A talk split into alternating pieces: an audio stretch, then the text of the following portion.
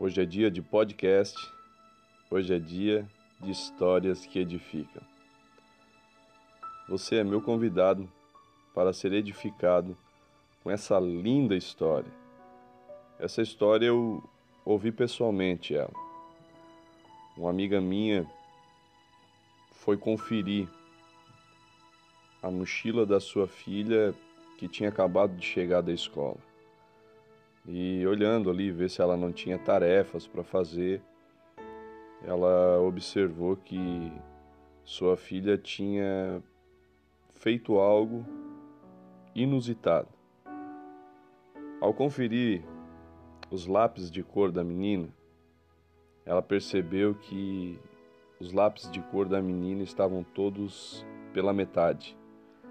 Ela tinha comprado os lápis de cor e e os lápis novos agora estão pela metade. E ela diz que no momento ficou muito irritada, ficou brava e chamou a menina para para querer saber o que, que aconteceu, o que, que ela fez, por que, que já estava naquele estado, os lápis de cor que eram novos. E, e a menina contou a história para ela. É que na sala de aula teve uma atividade e a atividade era colorir um desenho. Porém, uma coleguinha dela não estava podendo participar da atividade porque não possuía lápis de cor. A menina pega e olha para os lápis de cor novos que ela tem e quebra todos eles pela metade. E quebrando todos eles pela metade, ela fica com uma metade para ela e a outra metade para a colega.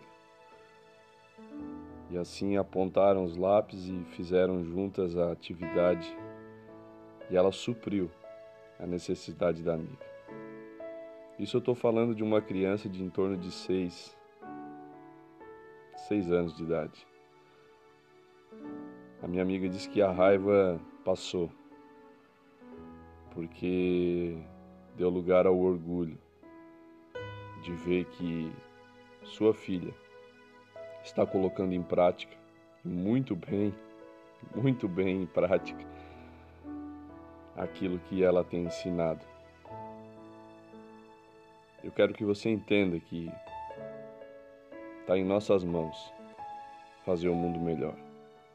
Está em nossas mãos colocar em prática aquilo que nós ensinamos para os nossos filhos aquilo que nós ensinamos para aqueles que a gente ama.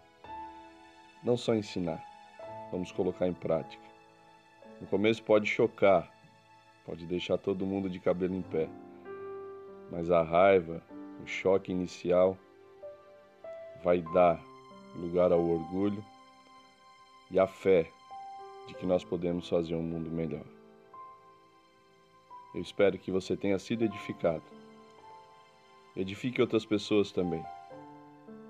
Passe adiante esse podcast e vamos juntos fazer um mundo melhor. Um abraço, até a próxima.